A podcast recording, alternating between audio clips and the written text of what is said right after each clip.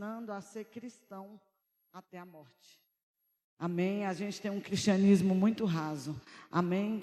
Obrigado. Pega para mim, Amanda, por favor. Adriel, deixa igual o vermelho. Está igualzinho? Aleluia. Glória a Deus. Então, querida, hoje, pastora, qual é a mensagem? Eu estava. Eu gosto muito de ler no banheiro. Eu fico lá muito tempo. Eu, o banheiro, eu e meus gatos, a gente fica no banheiro. Eu tenho vários livros, Bíblia. E eu fui ler esse livro do querido Fábio Coelho. A gente já fez uma pré-agenda com ele, é um cara muito respeitado do Rio de Janeiro. Eu fiz um primeiro contato e pedi o livro. Ele lançou o livro e eu fiz uma encomenda e esse livro chegou. E o tema é um tema que eu amo, não apagueis o espírito. Eu falei, caramba, ele vai falar dos dons, ele vai falar remanaias, ele vai falar dos dons. Irmão, e eu tenho apanhado com esse livro. Eu já estou remoendo ele, estou tirando muitas mensagens daquilo que Deus tem falado comigo, e é o que eu vou trazer hoje. Aí eu peguei a parte desse texto, desse livro, e eu falei, amor, vem cá, lê isso aqui. Eu falei, amor, eu vou ter. Lógico que a gente não paga promessa, viu, gente? Mas eu falei, eu preciso me converter. Irmão, ser crente é todo dia descobrir que tem uma área para converter. Você chega a um limite e fala: Meu Deus, eu converti. Eu falei: Amor, vou ter que ir de joelho da minha casa até o Oliveira, chegar lá no altar e falar assim: Senhor, me recebe como tua filha, eu quero me converter. E aquilo que Deus ministrou ao meu coração, eu quero ministrar com você. E o tema que eu coloquei nessa mensagem é: Os puros de coração verão a Deus. Pergunte para o irmão, irmão, como é que está o seu coração? É dele que nós vamos falar nessa noite. Para ele ficar bom, diga para ele, você vai perder os dois rins nessa mensagem. Aleluia. E eu gosto muito do que Deus fala comigo, né? E eu nessa manhã eu trouxe sobre casamento, porque casamento, gente, quem aqui é casado? Esse livro não fala de casamento, mas o casamento nos ensina relacionamento com Deus. No casamento, Deus diz que quando a gente briga, quem briga? Pastor, eu nunca briguei no casamento. Pastor, eu já briguei, já quebrei o pau. Só que a Bíblia diz que se você brigar naquele dia, você tem que dormir consertado. Aproveita que você está perto da sua esposa. Se está brigado, fala assim: é, nós vamos ter que consertar. Se já consertou, fala: nós não vamos poder ficar brigado, porque o sol não pode se pôr até que a gente resolva o problema. E a vida de casado, ela é totalmente diferente da de solteiro. E eu tive uma experiência assim que eu casei. Eu comprei um frango congelado. E eu tenho dó. Então, se eu tiver que matar, irmãos, eu sei que em estado extremo, se eu estiver numa floresta, eu não sei, acho que eu como primeiro a minhoca antes de matar um animal. Eu fico vendo aquelas, aqueles filmes, sabe que o povo come minhoca, eu falo, como a minhoca, mas tem que degolar uma galinha. Aí veio a galinha. Aí tem um pacotinho dentro da galinha. Quem já achou? Quando você é jovem, você acha Kinder Ovo, mas quando você vai a casa, você acha o pacote da galinha. Aí eu tirei o pacote, gente. E no pacote vem o que? Vamos lá, cadê as cozinheiras comigo? No pacote vem o que? Pé, pescoço, fígado, moela. E vem, um, e vem as duas. É pata que fala? Dois pés de galinha com as unhas. Eu falei, gente, eu tenho que cortar. Aí veio na minha galinha, não sei na sua, mas na minha galinha, veio uma. Meu marido sabe disso, que eu, ele me pegou na cozinha chorando. E ele ama, gente, só o que vem no pacote. Então eu queria agradar meu marido. Vocês estão me ouvindo bem na galeria? E eu queria agradar o meu marido. Eu falei, vou fazer o pacote. Quando eu abri o pacote, tinha a galinha assim. Aí eu falei, amor, a galinha está olhando para mim. A gente era recém-casado, né? E eu falei, gente, e por que, que tem que partir a galinha daquele jeito, irmão? A galinha é minha, irmão, pensa numa galinha que tu olhava para achar uma coxa, tu não sabia o que era coxa, tu não sabia, tu ia achar, não ia achar nem o pé, o pescoço, porque eu peguei o saquinho e joguei fora, porque eu descobri que eu tinha que arrancar, eu já estava chorando, eu falei, a galinha, não foi eu que te matei, eu conversando com a galinha. Não foi eu que te matei. Aí o Roberto, amor, não estou vendo o pescoço, não estou vendo o pé. Eu joguei fora. Porque a galinha ficou me encarando e eu não dei conta. Só que sempre tem gente pior do que a gente. Eu não sabia nem picar uma galinha. Aí eu falei, gente, quem casar com a Cristiane está lascado. Porque a Cristiane não sabe nem o que é uma galinha. A gente vindo hoje de manhã, chegando aqui no Oliveira, todo mundo conhece a Cristiane, cadê ela? Tá aí? Tá lá, lá no fundo. Aí ela falou assim: "Mãe, eu falo, Cristiane, nossa, o que que essas galinhas tá fazendo?" Eu que galinha, Cristiane, aquelas lá, ó. Eu falei assim, Cristiane, não é galinha não, é urubu. Fale para o seu irmão, sempre tem alguém numa situação pior do que você.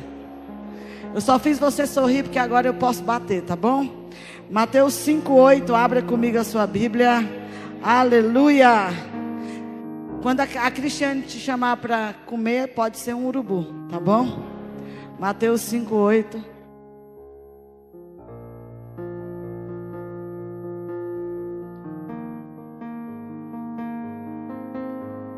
Na versão NVI diz o seguinte: Bem-aventurados puros de coração, pois verão a Deus. 9.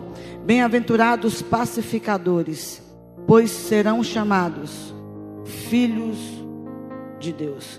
Mas nós vamos ficar hoje na pureza de coração. Querido, é muito importante. Se você estava aqui na quarta-feira, nós falamos de ver o que Deus vê. Todas as vezes que Deus chamou um, chamou um homem, uma mulher, Ele chamou: olha, sobe aqui e vem ver. Deus se interessa, se preocupa que a gente veja e participe daquilo que Ele está fazendo. Às vezes a gente quer que Deus participe do nosso sonho, isso está errado. A gente precisa participar daquilo que Deus está fazendo. Pastor, e o que, que Deus quer que a gente faça? Que a gente ganhe 10% dessa cidade para Jesus. Então é muito importante, pastora, como que eu vou fazer para ver o que Deus está fazendo? Algumas perguntas: que tipo de pessoa tem os olhos abertos diante de Deus? Pastora, como fazemos para crescer em revelação? Porque o crente, ele sempre está crescendo em graça e conhecimento. Em graça e conhecimento.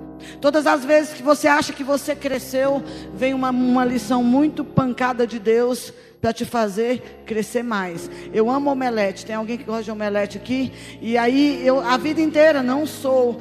Siga-me para as mais, mais, receitas. Eu amo aquele treino na internet. Bolo gelado é um. Eu não sou muito boa na cozinha, mas querido é fantástico. Às vezes a gente se envolver naquilo que Deus está fazendo, pastora. E o que que Deus está fazendo? Pergunta para o irmão: o que que Deus está fazendo? Você sabe o que Deus está fazendo? Nesse exato momento, o que, que Deus está fazendo para que, pastora, como que tem que ser a minha oração para que você possa participar do que Deus está fazendo, amém? E aí Jesus vai responder essas perguntas com o sermão da montanha, o primeiro sermão de Jesus, e ele vai pegar o sermão da montanha, é um sermão todo dentro da Torá. O que é a Torá, pastor? A lei judaica. Gênesis, Êxodo, cadê o pessoal do Oliveira School? É o Pentateuco, é a Torá. Gênesis, Êxodo, Levítico e Número. E ele vai destrinchar aqueles que vão possuir a terra, aqueles que vão ver o céu. Oi? E deu uma parte de Deuteronômio, mas que é uma repetição. Mas a Torá judaica, eh, eles resumem nos cinco livros da lei. Amém? Então Jesus, ele vai nos ensinar de que maneira nós veremos o Deus invisível. A Bíblia nos chama de bem-aventurados, felizes, porque nós não vimos, mas nós cremos. Mas o que eu e você temos que ver é o Deus invisível. Existe um Deus invisível trabalhando por você. Existe um Deus invisível te contemplando e dizendo: Filho, sobe aqui e vem ver o que eu estou fazendo. Filho, entra para a minha presença e seja participante daquilo que eu estou fazendo. Desde quando, pastora? Desde a fundação de todos os tempos. Amém? E aí nós acabamos de ler: Bem-aventurados os puros de coração, porque verão a Deus. Põe a mão no seu coração. Tem alguém aqui que tem um coração do lado direito? Pastora, meu coração é do lado direito. Existe, existe pessoas com o coração do lado direito. É raro, né? Fala assim seu nome, Patrícia. Diga o seu nome, não repita o meu nome, diga Patrícia. Como é que está o seu coração? Diga hoje, Patrícia, é dia de faxina. Nós vamos passar a escovinha Nós vamos botar aqui boa. Pastora, sabe aquela panela que você tem na cozinha que só limpa com limpa alumínio? Hoje é o dia do limpa alumínio. E a visão de quem Deus é, ela está ligada ao coração. Eu sei que o coração é enganoso, mas a visão de quem Deus é será colocada no teu coração. Por isso é importante que o teu coração esteja limpo diante de Deus. Você precisa ter o coração limpo, amém? Pastora, quais são os olhos que vão contemplar o Senhor? Não são os olhos carnais, mas são os olhos do coração. Você precisa contemplar o Senhor com o teu coração porque dele procede as fontes da vida. Se o teu coração estiver puro, você vai conseguir ver a Deus. Se o teu coração estiver sujo, vai jorrar água suja, querido. Quem está comigo, diga amém. Efésios 3, 16 diz o seguinte: Peço a Deus, segundo a sua riqueza da sua glória, conceda a vocês que sejam fortalecidos com poder, mediante o seu espírito no íntimo de cada um Pastor, aonde que eu vou ser fortalecido? No interior. Irmão, porque tem dia que a nossa carne bambeia. Essa carne aí vai envelhecer, essa carne aí não presta. E Paulo está dizendo, olha, carta aos Efésios, eu quero que vocês sejam fortalecidos dentro. Porque é dentro que a gente se abala. Irmãos, eu tive uma experiência assim, quinta-feira. Meu marido é muito romântico. Eu não sou muito, não. E eu não reajo bem às surpresas. Ele filma, ele é romântico. E eu vou lá e compro um presente e dou uns beijos. Eu tenho uma. Ele sabe a minha forma de romantismo é outra. É ótimo. Hashtag fica a dica, viu, irmãs? É ótimo. E ele, quinta-feira, a gente saiu daqui muito tarde, passamos a quinta na, no feriado trabalhando. A gente chegou aqui por volta das duas, ficamos o dia inteiro organizando, a tomada, trabalhando. A gente ficou, teve. À noite, o que, que a gente teve? Eu sei que a gente ficou aqui até tarde. Acho que o último que a gente atendeu foi. Fomos para casa, comemos. Duas e meia a gente deitou. Quando foi três horas, eu deito, e lá em casa não tem esse negócio de conchinha, não, irmão. Cada um é para um lado. E eu, eu tenho uma king que eu gosto de espaço para dormir. Tem alguém como eu? Espaçado. E se brincar, eu ainda tomo o espaço dele dando uma empurrada. E eu dormi com o coração muito apertado. Porque Deus fala com a gente. Sabe aquele aperto? Quem já sentiu esse aperto? Estou angustiado, parece que alguma coisa vai acontecer. E eu viro para cá e ele vira para lá, porque ele com dois minutos está dormindo. E me deu um trem ruim e Deus falou assim: vira. Quando eu virei, ele estava sentado na cama, gelado, branco, um negro branco, você imagina. Aí a única coisa que ele deu conta foi falar assim: Eu estou morrendo. Me leva para o hospital. Gente, um homem pediu para ir para o hospital. Jesus está voltando. Porque o homem fala assim: me dá de pirona, vai passar. Porque todo homem tem medo de injeção. Então tudo aí, ó. Mas a maioria dos homens tem medo da injeção. É raro ter um que ainda dá um de macho, vai doer. E meu marido, irmão, ele já teve, ele foi curado, o Roberto foi curado de reumatismo, tem alguns traços, mas ele tomou bezetacil por quantos anos, amor? Três anos e meio, todo mês ele tomou uma bezetacil. Até que a minha sogra, ele não era crente, fez uma campanha na igreja e ele foi curado. Ele não consegue dobrar a perna, ele não consegue se dobrar. E aí ele falou assim: estou morrendo. Como a gente vive sozinha, algumas pessoas, pastora, porque você não ligou. A gente que é sozinha, a gente aprendeu a se virar. E não está certo, irmão. Mas na hora do desespero, que eu pus o aparelho de pressão, que mediu 21, ele falou: vou vomitar. Não estou sentindo os meus dois braços e nem as minhas pernas. Irmão, eu já coloquei o remédio na boca dele, já, já vesti ele numa rapidez. A gente foi descendo, ele apoiando em mim na escada. E ele dizendo, eu estou sentindo nada. Enfiei ele dentro do carro e a gente foi para o cais. Cheguei num cais fechado, fui para o outro. E, ah, ainda bem que eu fiz piloto de fuga. Estou brincando, irmão. Roleta russa, irmão, quinta-feira para sexta, ou dia dos namorados. Dois anos atrás a gente estava em Londres. Esse ano eu estava no postinho. Chegamos lá, aí eu falei assim: ele está morrendo, esse homem pode morrer. Eu já gritei, que eu sou meio maluca. Falei: ele tem promessa, ele não pode morrer. A mulher olhou assim. Vocês estão rindo, né? Já levaram ele e aí já deram um remédio lá, ficou tomando remédio. Eu, e eu falei assim: se não tiver médico, eu vou achar um médico. Se ele tiver, porque no postinho, talvez eu possa ser processado. Mas no postinho eles têm que dormir, mas eu ia arrancar ele da cama. Falei assim: que esse homem pode morrer, porque ele é bom demais. Meu marido é uma benção, gente. E aí a mulher já deu um remédio, já meteram aqueles eletro nele. Aí o médico me chamou, o médico de cais é ótimo. Olha, eu não vou liberar ele porque ele infartou. O exame aponta. Eu falei, aí ele pediu um de sangue. Aí saiu eu com um papelzinho normal, calma, mansa. Que hoje eu vou falar de mansidão. Que eu estou apanhando, irmãos. E aí eu peguei e falei assim, e o exame? A mulher falou assim, não, a gente não faz esse exame tem muito tempo. Troponina não tem. Exame básico, gente. Para saber se está infartando. Aí ele falou, cinco horas eu vou repetir. Cinco horas eu estava lá, já deu cinco horas. Repete. Ele falou, não vou liberar ele. Aqui diz que ele está infartando. Eu posso liberar ele morrer indo para casa. Eu vou repetir oito horas. E não tem nada ruim que não possa piorar? chegou um senhor com Covid, constatado com Covid. Aí não tinha onde deitar ele, porque a única aquelas cadeirinhas que é meia cama, botaram o homem lá porque também não tinha leito. Não está lotado não, é porque não estava funcionando.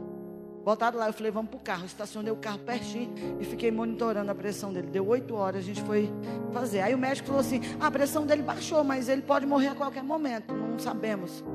Sai daqui e vai para um cardiologista. Era as notícias que eu recebia.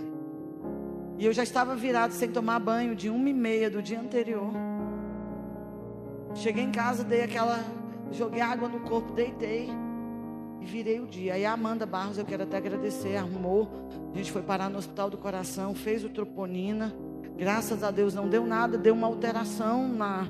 É como se ele, ele parado, parece que ele está fazendo exercício. A gente não sabe o que é. Por isso que ele está quietinho, ele não pode fazer esforço, não pode ter emoção. E o médico falou para ele que talvez tenha que fazer um cateterismo, mas eu creio num Deus de milagres, num Deus que livrou ele, num Deus do sobrenatural. Amém? E em tudo isso, gente, que a gente enfrenta, que a gente passa, a gente precisa aprender a ser manso. A gente precisa aprender a ser fortalecido no homem interior. Aonde, pastor, você buscou força? No único que é o Senhor da força.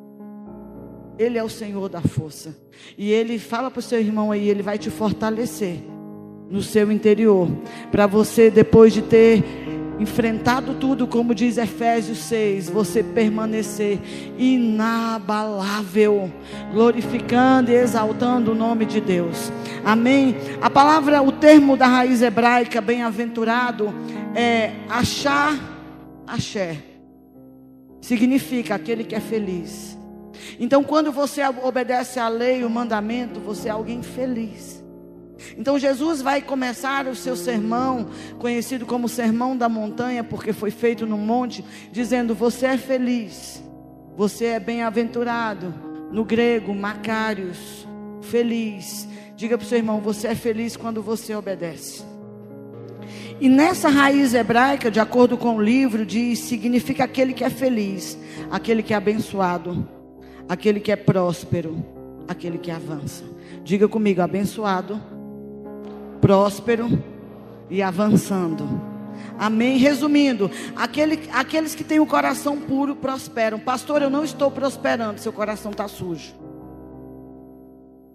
Coração limpo te faz prosperar em tudo que você faz. Coração limpo, você põe a mão e as coisas dão certo. Por que, que as coisas não estão dando certo? Porque o coração está sujo.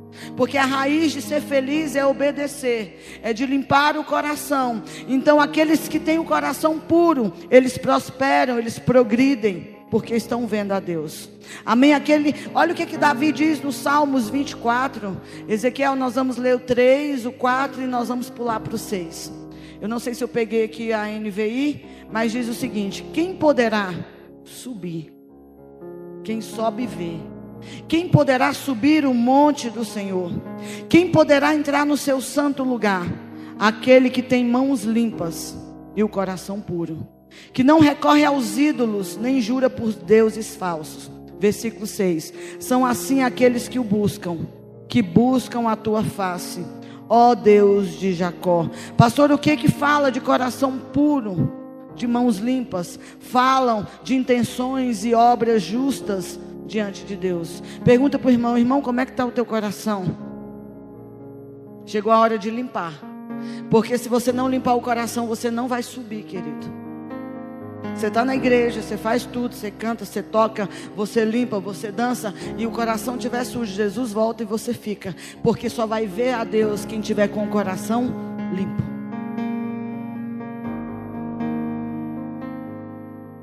Humildade. Em sua raiz hebraica chapéu, ou chaféu. É literalmente descer, diminuir, trazer para baixo. Toda pessoa humilde foi alguém que desceu, foi alguém que foi diminuído, foi alguém que foi trazido para baixo. Olha o que diz o texto, Tiago 4,6. Mas ele nos concede graça maior. Por isso diz a Escritura: Deus se opõe aos orgulhosos, mas concede graça aos humildes. Jesus ele vai descer e a palavra usada para esse descer da glória a kenosis, que quer dizer que ele mesmo se esvaziou e ele desceu para quê? Para nos servir. Ele desceu da glória para nos comprar com o seu sangue. Ele desceu da glória para nos resgatar da morte, do inferno e de Satanás. Então Jesus ele desceu. Pergunta para o irmão, então por que você não desce, querido? E eu quero te ensinar algo que eu aprendi com esse livro, que humildade a gente pode praticar igual pratica exercício. A humildade ela pode ser aprendida. A humildade, diga comigo, a humildade, diga o seu nome, Patrícia. A humildade pode ser aprendida. E Jesus vai nos ensinar através de quê? Do serviço. Através da obediência através da perseverança. Pastora, como que eu posso aprender humildade? Servindo, obedecendo e perseverando. Diga comigo, servindo, obedecendo e perseverando em obedecer. Amém? E aí nós temos um exemplo fantástico. Em Lucas, capítulo, não vou projetar, não tem tempo. Jesus, ele, os discípulos vão organizar a ceia e eles estão na ceia. E no momento de ceiar, eles estão discutindo, os filhos de Zebedeu, Tiago e João. Eles estão discutindo quem é o maior. Quem é o maior? Ao ponto deles falarem assim: Nós vamos chamar nossa mãe. Fala para o macho aí perto de você: Ei, filho, pode chamar sua mãe.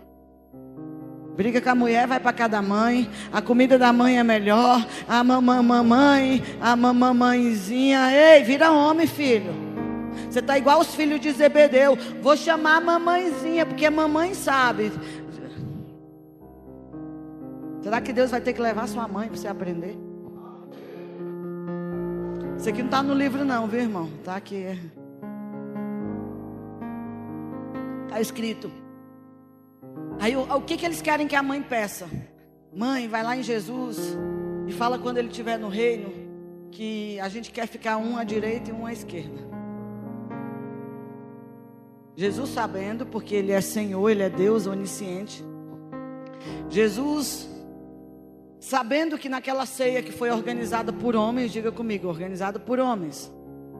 Então naquele lugar não tinha servos. Na cultura hebraica, judaica, era costume que sempre tem um servo. Então, se, hoje, como que a gente na cultura ocidental é bem tratado? Você chega na casa. Gente, a gente chegar na casa dos outros não ter comida. Não é horrível? Você fala assim, nossa, vou lá naquela casa chique na aldeia do vale. Você chega lá, a pessoa vem com um copo de água. Você quase repreende Satanás. Isso não é de Deus. Aí você vai na casa humilde, aí você chega lá, tem bolo, pão de queijo, beiju, cafezinho. Vou passar um café e você falou, oh, deixa Deus te usar. Aqui na cultura é assim, isso é honra. Fala para o irmão, quando eu for na sua casa, me dá para comida aqui. Na nossa cultura, você me servir comida é honra. Quem gosta de comer, diga amém. Fala para o irmão, entendeu, filho, que quando eu for na sua casa, Compra aquele pão de queijo de oito reais e assa. E passa um café. Eu estou indo lá e quem está indo comigo é Jesus, o Espírito Santo. Alguns não, alguns é o demônio mesmo que vai com ele. Mas nessa cultura, honra era quando você chegar na casa de um judeu, ter alguém para lavar os pés. E como a ceia foi organizada por homens, não tinha nenhum servo, então ninguém lavou o pé de ninguém. E também, pastor, e quando não tinha um servo, sobrava para as mulheres. As mulheres que tinham que lavar, chegasse 20, a mulher da casa ia lavar o pé dos 20. É injusto, também acho, mas é cultura.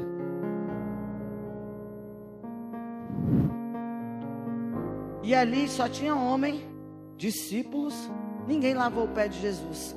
Aí Jesus vai ensinar humildade servindo. Eu não respeito quem não pega em vassoura, irmão.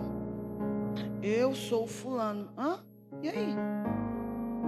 Aí Jesus vai, sabendo do que eles conversavam, sabendo da situação, Jesus diz: Eu vou ensinar. Projeta para mim na King James, por favor. Lucas 22, 27. É a versão mais bonita. Compre uma King James. Pois qual é maior? Jesus dizendo aos discípulos: aquele que está à mesa ou aquele que serve? Não é verdade que é aquele que está à mesa? Pois no meio de vocês eu sou como quem serve. Aí Jesus pega, cinge os lombos, amarra a túnica, é todo um ritual, ele amarra, desce e vai lavar os pés do discípulo. Você só vai ser humilde quando você aprender a servir quem está aí do teu lado. Você só vai ser parecido com Jesus quando você perder para o outro ganhar. Quando você diminuir, diminuir para o outro aparecer. Para você se enfermar para o outro ser curado. Fala para o irmão, desce. E aí eu estou falando de casamento ainda. Em todo casamento tem alguém mais difícil de pedir perdão. Hoje nós vamos inverter o papel. Não foi eu? Hum, se quiser, vem me pedir perdão. Cadê os casados aí? Sempre, todo casamento. E se você é casado, você sabe quem é o mais difícil. Deixa eu te ensinar uma coisa. Você tem que consertar antes de dormir, porque senão Jesus volta e você fica. Pastora, quem que vai pedir perdão?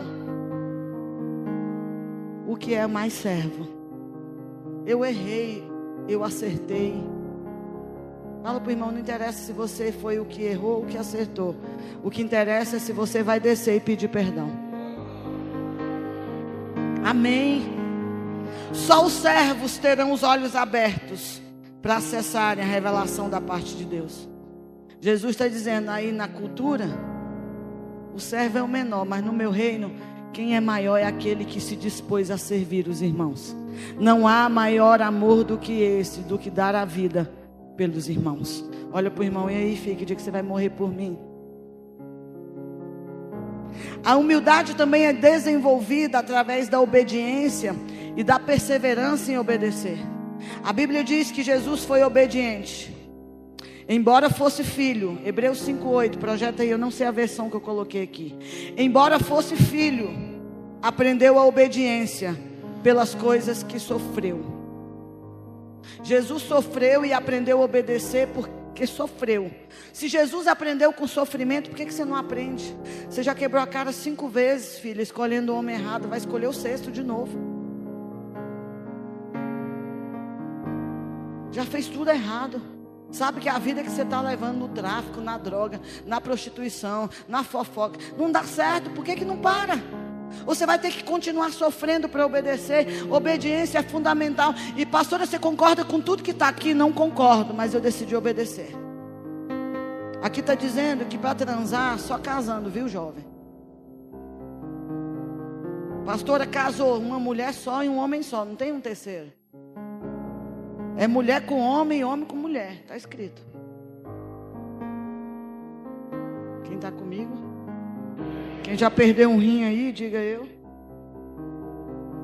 Pastora, por que, que Jesus foi o cara de maior obediência profética, de maior autoridade profética? Porque ele obedeceu. E, e esse livro aqui de. Eu não li ele de manhã porque eu, não, eu esqueci em casa, eu estava com sono, vou confessar aqui, eu esqueci o livro em cima da mesa. Harold Walk, ele é. Ele criou, né? Ele é dono da Impacto Publicações, que tem a maioria desses livros top. E eu fui, eu me converti, irmãos, numa uma coisa chamada Adonep. Quem já ouviu falar Adonep? Eu fui adonepiana. Minha mãe, vocês eram adonepianos? Já foram? Minha mãe tinha um capítulo. Eles trabalham, a gente trabalha com célula. Adonep trabalha com capítulo. Para você entender o que é obediência. E se não tivesse Adonep, um capítulo de oração dentro da minha casa, minha mãe não se converteria, não teria ido para o encontro, eu não estaria aqui. Porque lá atrás alguém decidiu obedecer sem questionar. Eu quero ler uma história, não, não tem como eu ter decorado essa história, porque ela tem alguns detalhes. Coloca o nome da criança, de 9 anos de idade. É, eu, eu vou ler e você tenha paciência, porque isso me edificou demais e vai te edificar. Um exemplo mais recente e muito surpreendente aconteceu com um grupo de cristãos armênios que escapou de um genocídio. Isso aqui é história, tá? Em 1915 e 1917, esse grupo armênio sofreu morte. Amém? Quando o Império Otomano abrigou mais de um milhão, perdão, obrigou mais de um milhão de armênios, diga comigo, um milhão de armênios, deixaram as suas vilas e cidades em direção a matas e desertos da Síria e Mesopotâmia, onde foram atirados de penhascos queimados vivos ou abandonados para morrer de fome. Décadas antes de acontecer, presta atenção. Deus, antes de acontecer qualquer coisa, Ele vai revelar aos seus filhos e aos seus profetas. Tem profeta aqui. Deus precisa que você limpe o coração para ver e ouvir o que Ele vai dizer a essa geração. Se o teu coração estiver sujo, você não vai conseguir transmitir o que Deus tem. Irmão, se tivesse alguém de coração sujo aqui, Muita gente teria morrido, não teria existido a Donep, não teria existido o capítulo, eu vou chegar lá. Amém? Décadas antes de acontecer esse extermínio étnico, em 1855, o menino profeta, essa história é verídica, o nome dele está aí, Efim Gerasemovic Kubinken. Ele era analfabeto, ele tinha apenas nove anos. E essa criança de nove anos, ela vai passar sete dias de jejum e oração. Aí você está aí com medo de tirar o todinho do seu filho. Pode botar essa criança para jejuar, querido. Não mata, não. Ele ficou sete dias de oração e jejum. E aí ele estava sentado em seu casebre e ele viu diante de si uma visão de gráficos. E uma mensagem numa bela escrita à mão. Mas ele era analfabeto. E enfim ele pediu caneta e papel. E por sete dias, sentado à mesa de madeira bruta em que sua família comia ele copiou com muito trabalho o formato das letras e diagramas que passavam diante dos seus olhos. Quando ele terminou o manuscrito, foi levado até as pessoas na vila que sabiam ler. A conclusão foi que esse menino não alfabetizado havia escrito em caracteres russos uma série de instruções e avisos. Em algum ponto específico do futuro, o menino escreveu: Todos os cristãos na Armênia estariam em perigo terrível. Ele predisse um tempo de tragédia indescritível para a Armênia, quando centenas de milhares de homens, mulheres e crianças seriam brutalmente assassinados. Chegaria o tempo, ele alertou, em que todos na região deveriam fugir. Eles deveriam ir a uma terra do outro lado do mar Embora ele nunca tivesse visto um livro de geografia, o menino profeta desenhou um mapa para onde exatamente os cristãos em fuga deveriam ir. Para o espanto dos adultos, ele desenhou o Oceano Atlântico. Não havia dúvida disso, nem da identidade da terra do outro lado. O mapa claramente indicava a costa leste dos Estados Unidos da América. E quem contou esse testemunho impressionante foi Demo Chakari. Pastora, quem é Demo Chakarian, 1913 a 1993, ele morreu em 93. Fundador da Adonep, cujo avô deixou a Armênia para ir morar em Los Angeles, Estados Unidos, antes de acontecer o avivamento da Rua Azusa. Quando alguém, querido, é limpo de coração, consegue ver o que Deus vai fazer, e alguém que é puro de coração vai ouvir, vai ser livrado daquilo que Satanás tem planejado para você. Então, pastor, eu quero ver, eu quero participar, eu quero saber o que Deus está fazendo. Limpa o coração. Porque às vezes Deus está falando com você, está te dando um recado, mas você está tão sujo, tão magoado, tão ferido, tão triste, não sei o que está no teu coração, que você não vai conseguir ouvir o recado e você vai morrer quando você deveria partir. E graças a Deus, Demos Chacari ouviu, o avô dele ouviu. E graças a Deus, porque alguém lá atrás ouviu, eu estou aqui hoje. Graças a Deus, um capítulo da Donep foi aberto dentro da minha casa. A minha mãe ouviu o evangelho, foi para a igreja, me levou para a igreja, começou a orar pela minha vida, porque em 1800 e alguma coisa alguém decidiu obedecer. Então, pastora, como que eu desenvolvo a humildade obedecendo e seguindo e obedecer aquilo que Deus fala? Querido, e nem tudo que Deus fala a gente gostaria de fazer. Você já teve experiência de fazer alguma coisa que você não gostaria de fazer? Mas diga para o irmão: obedeça até o fim, porque Jesus foi obediente até a morte e morte de cruz. Aleluia. Deixa eu pegar uns salmos aqui. Projeta para mim, Ezequiel, Salmo 37, versículo 11.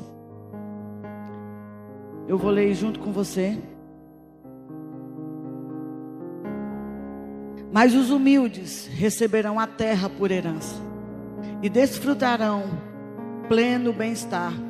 Mateus 11, 28, por favor, projeta aí. Venham a mim todos os que estão cansados e sobrecarregados, e eu lhes darei descanso. 29. Tomem sobre vocês o meu jugo e aprendam de mim, pois eu sou manso e humilde. Eu investi aqui na pregação, eu trouxe humildade, mas a gente vai perder o rim é na mansidão porque eu sou manso e humilde de coração, e vocês encontrarão descanso para a sua alma. Pastora, por que, que minha alma está atribulada? Porque você não aprendeu a ser humilde e manso. Olha para o irmão e fala assim: já aprendeu que humildade é descer? Pastor, e agora nós vamos aprender mansidão. Mansidão na nossa cultura ocidental.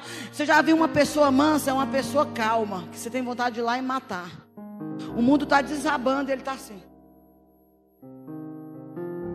Na nossa cultura ocidental, um manso é, é comparado a alguém frouxo, alguém que não tem atitude. Casamento de novo. Quem que já brigou no casamento? Sempre vai ter alguém que vai falar e vai dizer assim: fala alguma coisa. Nem reage. Pelo menos fala. Eu queria que você falasse. Já aconteceu isso com vocês, gente? Ou não? Fala para o irmão, eu queria que você falasse. Você sabia que mansidão, Gálatas 5, 22, 23, é um fruto do Espírito? Os mansos vão herdar que terra? Essa terra. Irmão, essa ideia de que você vai viver eternamente no céu, para com isso. Nós vamos voltar para a terra, para reconstruir. A coisa vai ser tão doida que nós vamos receber um corpo glorificado, vamos voltar para construir uma terra que foi destruída. Nós vamos ter um corpo glorificado e vai ter gente aqui, gente mesmo, sem ter corpo glorificado. Pastor é quem vai possuir a terra e governar junto com Jesus, os mansos. Se você não aprender mansidão, você não vai subir. Se não limpar o coração, não se torna humilde. Se não se tornar humilde, não se torna manso. Pastora, na minha cultura nortista, na minha cultura, as mulheres pegam peixeira, vai ter que deixar a peixeira, filha. Foi aqui, irmão, que eu falei, eu tenho que ir para a igreja, de joelho.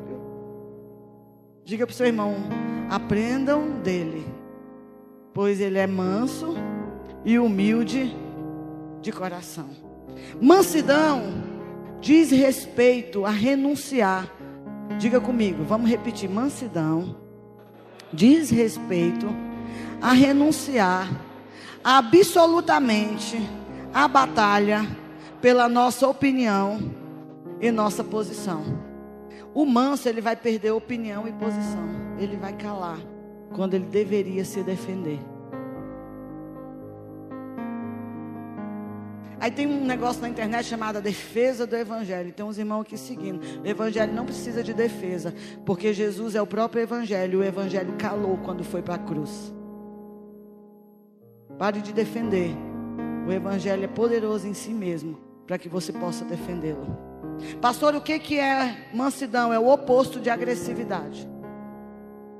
Jesus está dizendo: aprendam de mim, porque eu sou manso. Então, o que é ser manso? É não ser agressivo. Resumindo, mansidão é a força sobre o controle. Você tem força suficiente. Diga para o irmão: eu tenho força suficiente para te matar, para te esfaquear, para te dar um murro nessa cara, para te estrangular. Mas eu decidi, diga para ele: eu decidi, porque eu aprendi de Jesus a ser manso. Eu vou me controlar, porque eu quero ir para o céu. É assim, irmão, na prática. Mas ele está dizendo: aprendam de mim, porque eu sou manso. Diga comigo, mansidão. Diga para a pessoa que está do seu lado, pergunta o nome dela: qual é o seu nome? What's your name? Diga para ele: mansidão é a força sob controle. Diga, debaixo do teu controle. Pastor, então a humildade tem a ver com a minha posição diante de Deus. Deus tem que olhar para mim e me ver humilde, porque senão Ele vai me abater. E eu tenho que ser humilde diante de Deus e dos homens. Amém? E aí, pastor, a humildade está mais relacionado com a maneira como eu conduzo a minha vida. Eu preciso conduzir a minha vida em humildade. E mansidão, pastora. Diga comigo, humildade diante de Deus e dos homens. Agora, a mansidão está ligada a como eu reajo a certas situações da vida. Eu vou me defender. Você não tem defesa porque você é manso.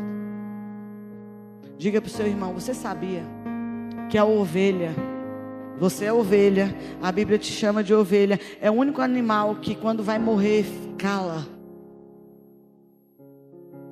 Como uma ovelha muda, levada ao matador.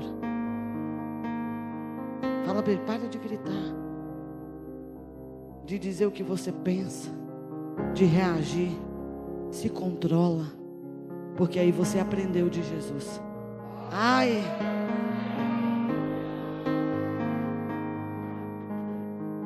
A mansidão, por sua vez, está ligada à forma como eu reajo às situações da vida, revelando assim meu coração. Pastora, como Jesus reagiu às pressões da sua missão? Coloca Isaías 53, 7. Vou, nós vamos aprender com ele. Isaías 53, 7. Ele foi oprimido e humilhado. Pastora, estão me oprimindo, me humilhando. Oh, tadinho, Jesus também passou por isso. Mas não abriu o quê? Vamos lá, vocês estão comigo? Ele foi oprimido e humilhado, mas ele fez o quê? Fala para ele, cala essa boca, filho. Está sendo humilhado e oprimido. Ele disse para a gente aprender com ele. E Isaías vai dizer como ele seria. Ele foi oprimido e humilhado, mas não abriu a boca. Como cordeiro foi levado ao matadouro. E como ovelha muda perante seus tosqueadores. Fala assim: estão querendo te tosquear, te matar. Fica calado. Você é manso. Fala para ele, manso. Se você não for manso, você não vai herdar a terra, filho.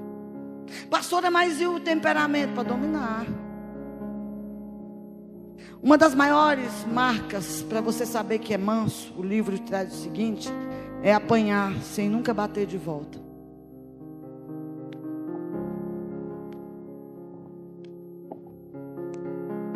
Cara, tu só apanha, sou manso. Eu tenho força para reagir, mas eu decidi não reagir, porque eu estou aprendendo dele com ele, porque eu quero ir para ele. A missão ela é de Deus. Pastor, eu estou sendo atacado. Fica calma, é pela missão. Ele vai defender a missão. Amém? Então, mansidão não tem nada a ver com fraqueza. Quando a gente olha para o Oriente e vê aqueles sábios lá, né? Todo sábio é alguém calmo. Ô oh, Jesus, me ajuda. Porque a nossa vontade é meter o pé, gente. De xingar, de gritar, de unhar, de dar na cara de socar. Você é igual eu, querido. Por isso que Jesus disse: você não tem que aprender com MMA, não. Você não tem que aprender. Você tem que aprender comigo, filho, porque eu sou manso e humilde. Mansidão se manifesta em pessoas com grande nível de autoridade. Era hora de você bater, você bota a mão para trás e diz: bate você. Ai. Jesus era manso, mas não era fraco. Eu te pergunto uma coisa, a gente já vai orar. Se Jesus na cruz, aonde ele foi afrontado, cuspido, olha uma coisa que disseram para Jesus na cruz: Tu não é Elias? Desce daí. Elias, em um dos episódios da cultura judaica, né, do livro de Reis, Elias estava lá e o povo xingando Elias. Aí Elias olha para o céu e disse: Eu sou homem de Deus, caia fogo do céu e consuma. E morreu 50. Depois, outro episódio: eu sou homem de Deus, caia fogo do céu e consuma 50. Aí vem Jesus, maior que Elias, sim ou não? O maior profeta que já pisou na terra, querido, foi Jesus. Aí vem um profeta maior que Elias. Irmão, olha a cultura, olha como que o judeu pensava. Se Elias cair fogo do céu, quando o Messias voltar, ele vai dominar Roma, nós vamos governar. Aí o Messias vem dizendo: Olha, maior é quem serve, desce. Maior é quem é manso, é quem não revida. Aprendam de mim. Por isso que rejeitaram Jesus, querido. Eles queriam alguém que se Elias caía fogo do céu. Jesus na cruz, presta atenção. Eu fico imaginando se Jesus tivesse reagido na cruz. Como Moisés reagiu ao bater. Deus diz: fale com a rocha. O que é que Moisés. Irmão, eu, eu, fico imaginando Moisés, dois milhões de pessoas murmurando. Teus filhos reclamam aí na quarentena, três minutos você quer bater a cabeça na parede. Moisés, com dois milhões deles, fala com a rocha. Ele tá, irou, perdeu a, a promessa, porque irou. Irmão, Jesus tinha tanto controle, tanta mansidão. Por isso que ele vai dizer: aprenda com o que eu fiz na cruz. Eu tenho poder. Tu não é Elias, Jesus estava dentro dele. Eu sou maior que Elias, eu sou o filho. Tudo que existe foi criado por mim, através de mim. Sem mim, nada do que existe foi feito. Eu estou dizendo, conjecturando que Jesus poderia pensar: eu sou o filho. Em Gênesis 1, foi o que criou tudo, era eu. Eu sou a palavra, eu sou o verbo que João disse, o verbo encarnado que tomou forma. Irmão, se Jesus faz só assim, ó, que ele tinha poder para isso. E desce Sabe o que teria acontecido com o mundo? Game over. Se Jesus perde um minuto, tanto autocontrole de ser cuspido, açoitado,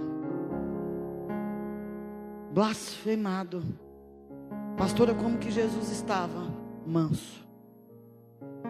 Quando Jesus entra no Getsemane, Jesus não tinha medo, irmão, de sofrer, como muitos dizem. Porque Paulo foi alguém que sofreu mais que Jesus, sabia disso? Jesus sofreu a quarentena menos um, 39 chibatadas. A lei mandava dar 40 e tinha um ano de misericórdia. Paulo sofreu três Alguns teólogos dizem que Paulo andava assim, de tantas feridas que ele tomou nas costas. Paulo foi apedrejado até quase morrer. Descido num cesto, picado por uma cobra. São três, gente, me ajuda aí, que essa hora eu já. Três naufrágios. Então, o que que Jesus tinha medo? De ficar sem o Pai, porque Jesus nunca tinha ficado sem o Pai. Então, quando ele foi erguido, que as trevas vieram à face de toda a terra. Ele, o Pai, virou as costas. Pastora, quem estava lá na cruz? O meu e o teu pecado. Ele tomou na cruz. Então o que, que Jesus estava com medo? Não era de sofrer, suando sangue, porque ele ia ser desligado do Pai até que se cumprisse tudo. E se Jesus abre a boca, querido, ele perderia tudo. E tudo que o diabo fez foi para que ele perdesse a mansidão. Alguém manso é alguém que tem controle, é alguém que tem domínio sobre o poder. Então, querido, Jesus se controlou na cruz por mim, por você. Eu sei que é um processo. Você vai servir, obedecer e prosseguir e obedecer, aí você vai desenvolver humildade e a mansidão. Diga para o irmão: você sai dessa porta hoje aprendendo a se controlar. Jesus disse: diga para ele: aprendam de mim, porque eu sou manso e humilde de coração. Seu lanche vai vir errado, diga para ele. Fala para ele, seu lanche vai vir todo errado quando você pedir. Você pediu de frango e vai vir de hambúrguer. Fala para ele, você vai comer calado. Eu vou lá, porque. E você vai ser tratado, irmão. Até que a humildade e a mansidão. Até que ele venha. Pastora, vai ser fácil? Quem acha que vai ser fácil? Misericórdia, irmão. Quando eu li isso aqui, eu falei, meu Deus, estou lascada. Chamei o meu marido, eu já estava chorando no banheiro. Era eu e eu estava lá, Senhor, ajudai-me. Ajudai-me, porque eu quero possuir a terra. Eu quero te ver.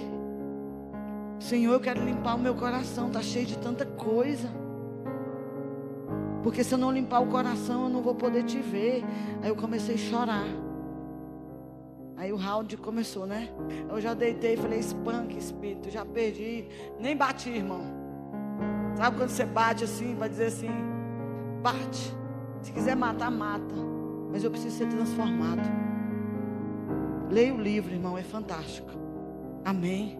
Tem algumas coisas minhas, algumas coisas do livro, algo que Deus ministrou. E se tudo der certo depois da quarentena, nós já temos assim um contato com o Fábio. Um homem muito sábio, que tem muito para nos ensinar. Amém. Pastor, o que, que eu vou fazer hoje? Você que pode. Como a gente fez pela manhã, você vai dobrar o joelho aí. O pessoal do louvor já pode subir. Pastor, eu não posso dobrar o joelho, mas você pode dobrar o coração e você vai pedir perdão a Deus por toda a sujeira que está no teu coração. Porque se você não limpar o coração, você não vai poder ver o que Ele está fazendo. Nós vamos apagar as luzes.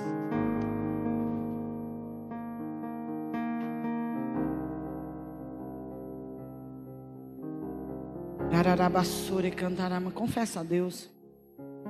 Irmão, eu já fiz a minha confissão.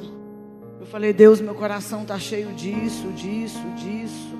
Eu estou triste aqui, eu estou frustrada aqui, eu estou angustiada aqui, eu estou sofrendo aqui, Senhor. Olha para o meu coração. Eu sei, Deus, que a tua palavra tem o poder de limpeza na minha vida. A tua palavra pode me limpar, a tua palavra pode me libertar.